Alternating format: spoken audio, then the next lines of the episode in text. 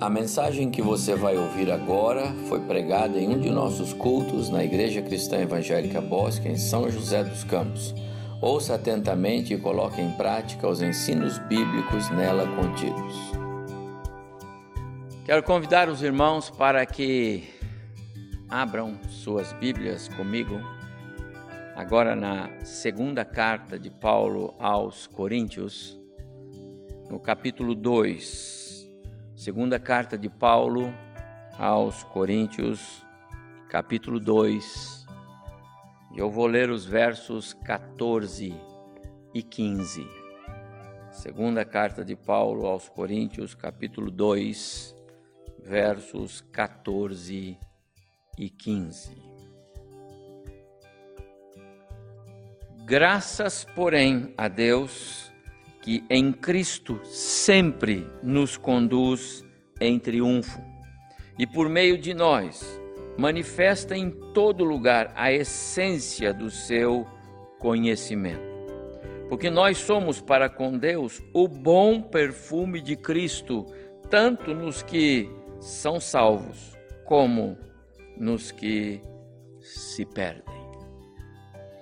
Quero pensar com os irmãos nesta noite à luz desse texto que lemos, sobre o tema em Cristo, sempre conduzidos em triunfo. Em Cristo, sempre em triunfo. Meus amados irmãos, esta é uma das mais preciosas declarações bíblicas. Ela está no Novo Testamento, mas ela percorre a Bíblia toda. É muito importante sermos lembrados das declarações de Deus a nosso favor em qualquer tempo, mas em especial em tempos como esses que nós passamos agora, isso faz muito bem. E é por isso que eu trouxe esse texto para a nossa reflexão agora.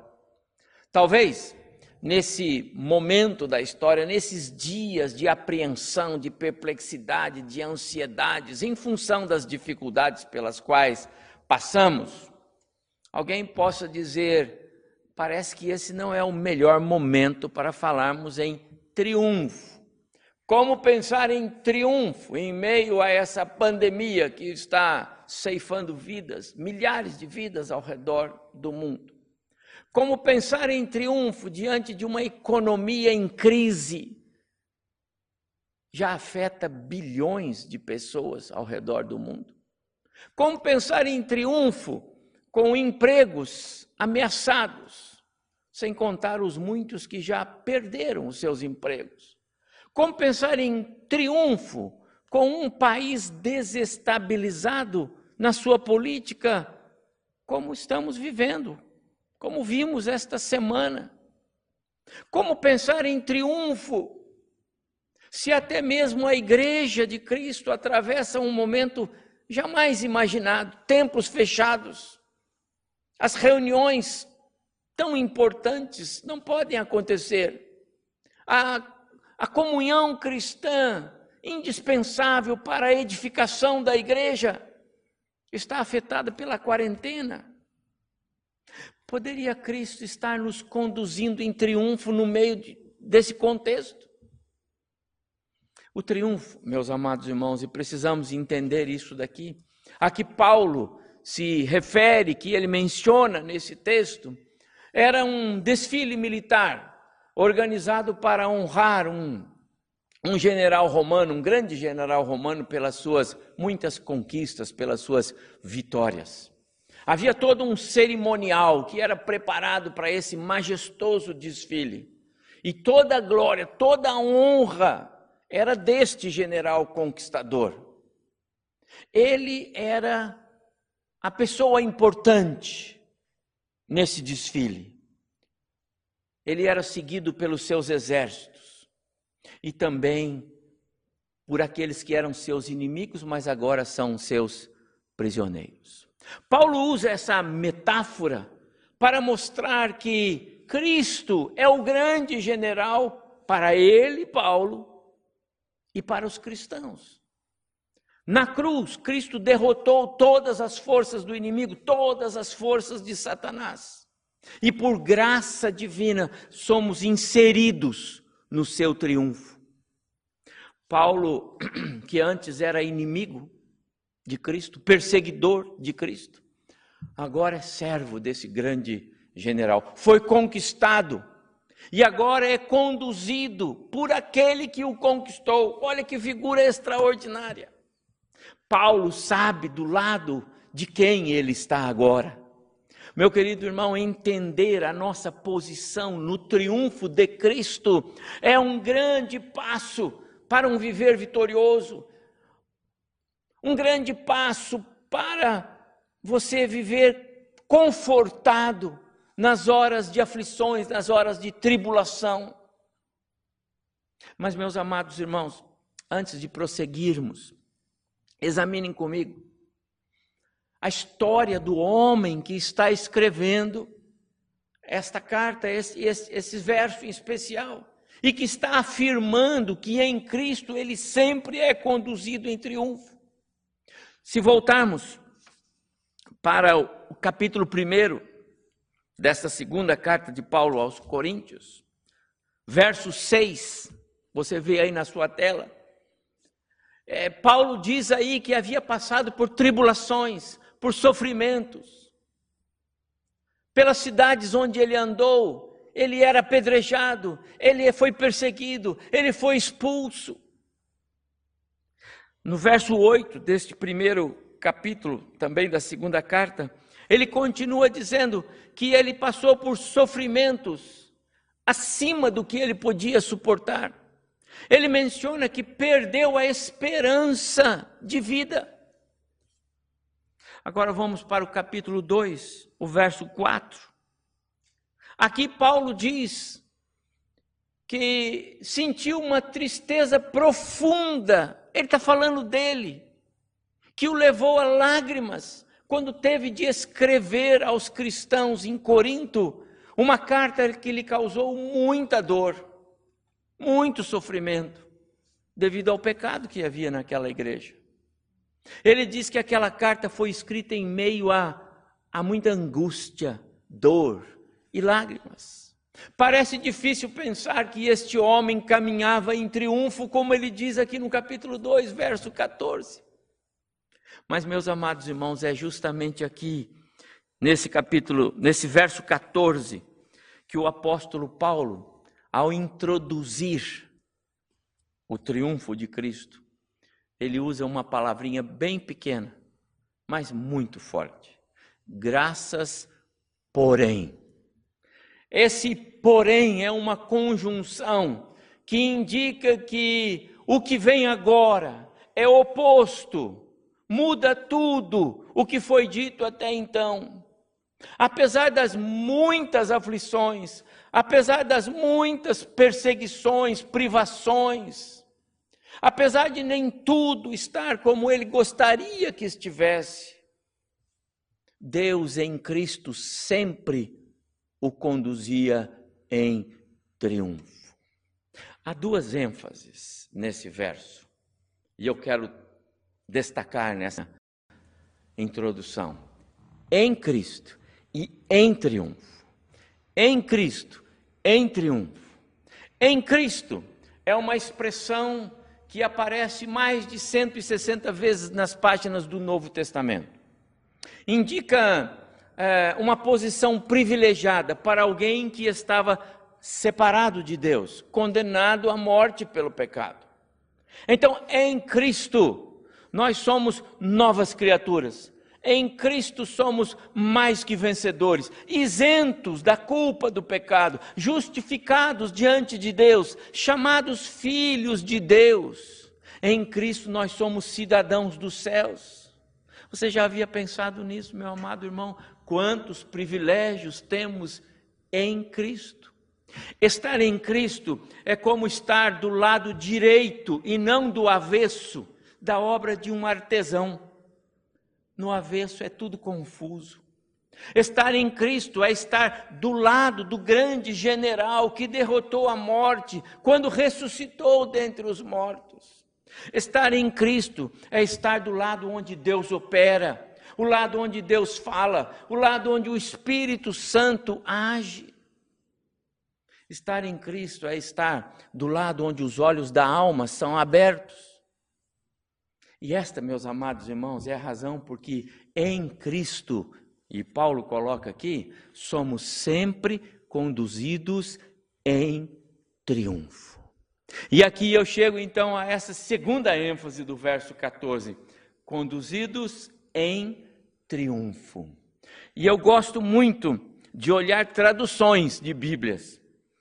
E na Bíblia, nova tradução da linguagem de hoje, esse verso 14, você vê aí na sua tela, ele é bem claro.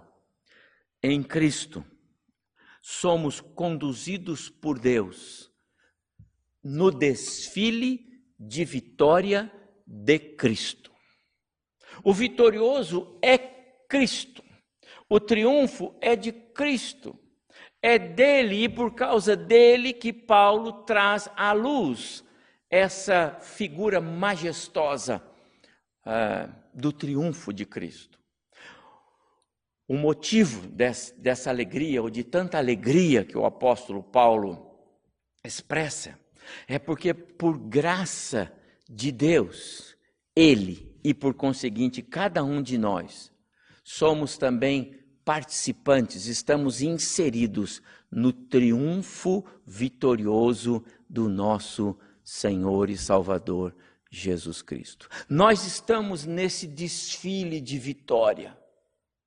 Nós somos o bom perfume que se manifesta, conforme Paulo vai escrever no verso 15, que eu também li.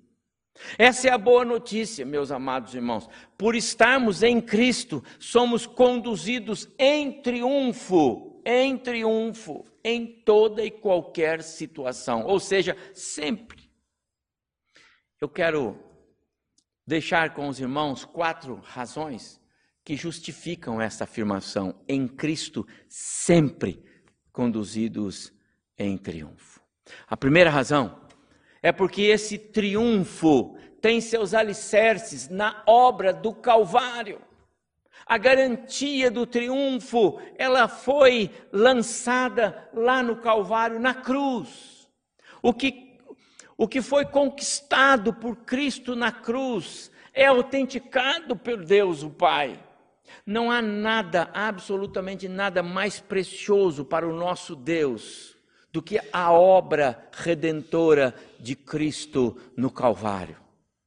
Na carta aos Colossenses, o apóstolo Paulo diz que na cruz, na cruz, Cristo cancelou, ah, cancelou o registro de acusações que havia contra nós, removendo-o e pregando-o integralmente naquele madeiro. Já estamos firmados na vitória de Cristo.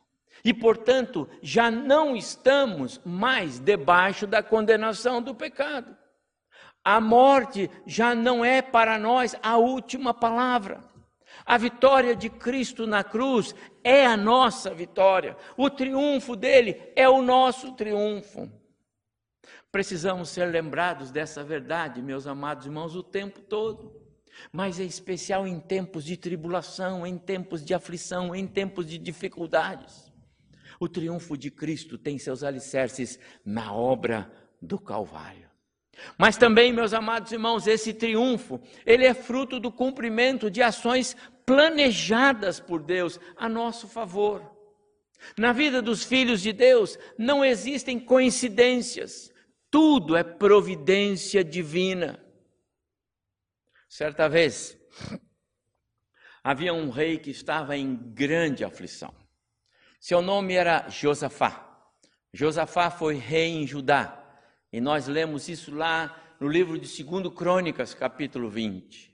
Josafá estava em grande angústia e muito medo, porque seus inimigos vinham contra ele com um grande exército. Josafá então buscou o Senhor, e o Senhor lhe deu instruções para que colocasse os homens em posição de batalha. Porém, eles não deveriam fazer nada, deveriam ficar parados. Não deveriam lutar apenas e tão somente aguardar e ver o agir sobrenatural do Senhor. E aí nós lemos no verso 22 do capítulo 20, lá de 2 Crônicas, que o autor registra assim: E o Senhor destruiu totalmente aqueles inimigos. Notem, meus amados irmãos, o triunfo é de Deus, a vitória é dele, tem a ver com o que ele fez. Ele derrotou os inimigos, ele deu a vitória ao rei. Mas tanto o povo quanto o rei foram inseridos, preservados e inseridos por graça divina no triunfo do próprio Deus. É isto que Paulo está falando lá quando ele escreve no capítulo 2, verso 14 da carta aos Coríntios. É assim que Deus age conosco através de Cristo. Ele sempre está à frente das nossas lutas e através de Cristo nos conduz em triunfo.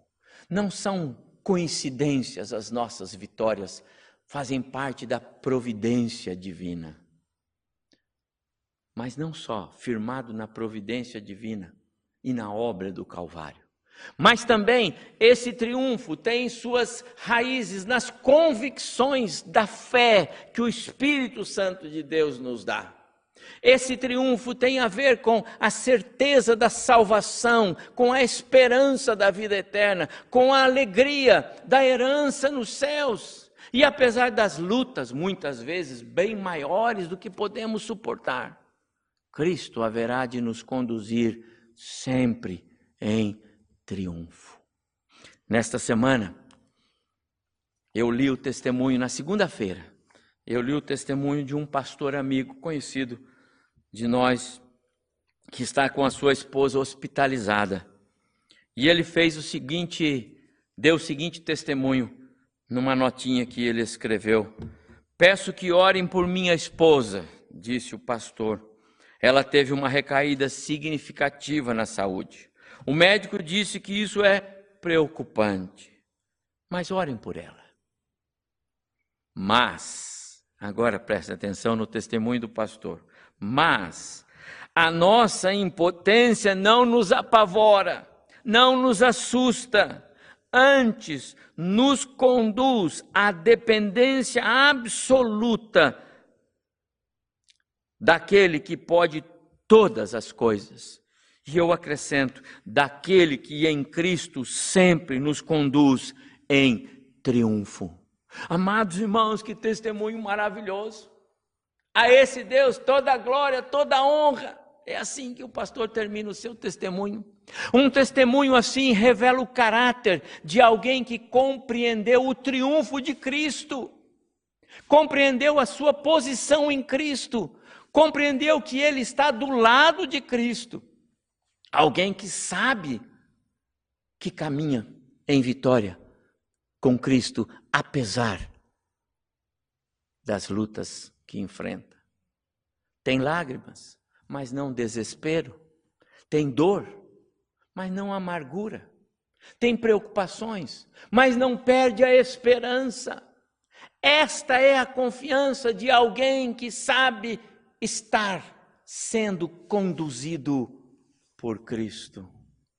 É assim que lemos, meus amados irmãos, mais corretamente este verso 14.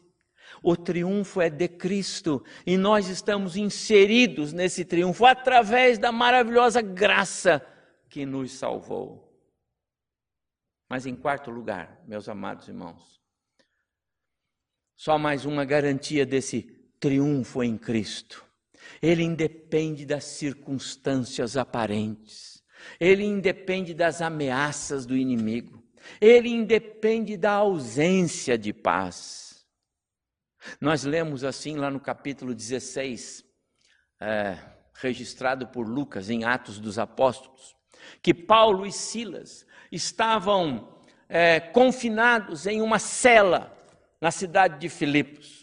O texto bíblico, porém, diz que eles cantavam e louvavam ao Senhor, apesar das circunstâncias, apesar da privação, apesar do risco.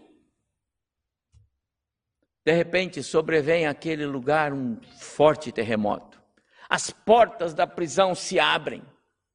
Era o Senhor assegurando para os seus servos o triunfo de Cristo. Quantas vezes você já experimentou a paz de Cristo em momentos de aflição? Quantas vezes, mesmo em meio às amargas circunstâncias, você foi sustentado pelo triunfo de Cristo? Mais à frente, no capítulo 4, aqui, é, o Paulo, o apóstolo Paulo vai dizer assim: de todos os lados somos pressionados por aflições, mas não esmagados. Ficamos perplexos, mas não desesperados. Somos perseguidos, mas não abandonados. Somos derrubados, mas não destruídos. 2 Coríntios capítulo 4, verso 8 e 9. Meus irmãos, nem sempre o triunfo de Cristo se manifesta como sucesso ou vitórias exteriores. Porque ele é, antes de tudo, alicerçado em valores eternos. Nesta vida ainda teremos muitos vales para serem enfrentados, aflições que são próprias desse mundo, desse contexto. Algumas vezes o medo, a preocupação com o amanhã tomarão conta. Mas lembre-se do que Cristo já conquistou Lembre-se das, das providências sempre pontuais de Deus a seu favor. Apegue-se às raízes da sua fé. Confie sua vida ao grande general que é Cristo. Você está inserido nesse triunfo de Cristo? Ele já o conquistou. Você já compreendeu o grande amor que Ele tem por você?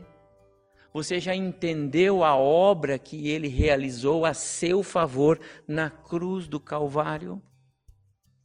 Quero convidar você, ao terminar a minha palavra, que busque o Senhor agora mesmo e peça a Ele para colocá-lo do lado do general do grande general Cristo. Ore ao Senhor e peça a Ele que o levante e o coloque ao lado do grande general que é Cristo. Que Deus nos abençoe. Amém.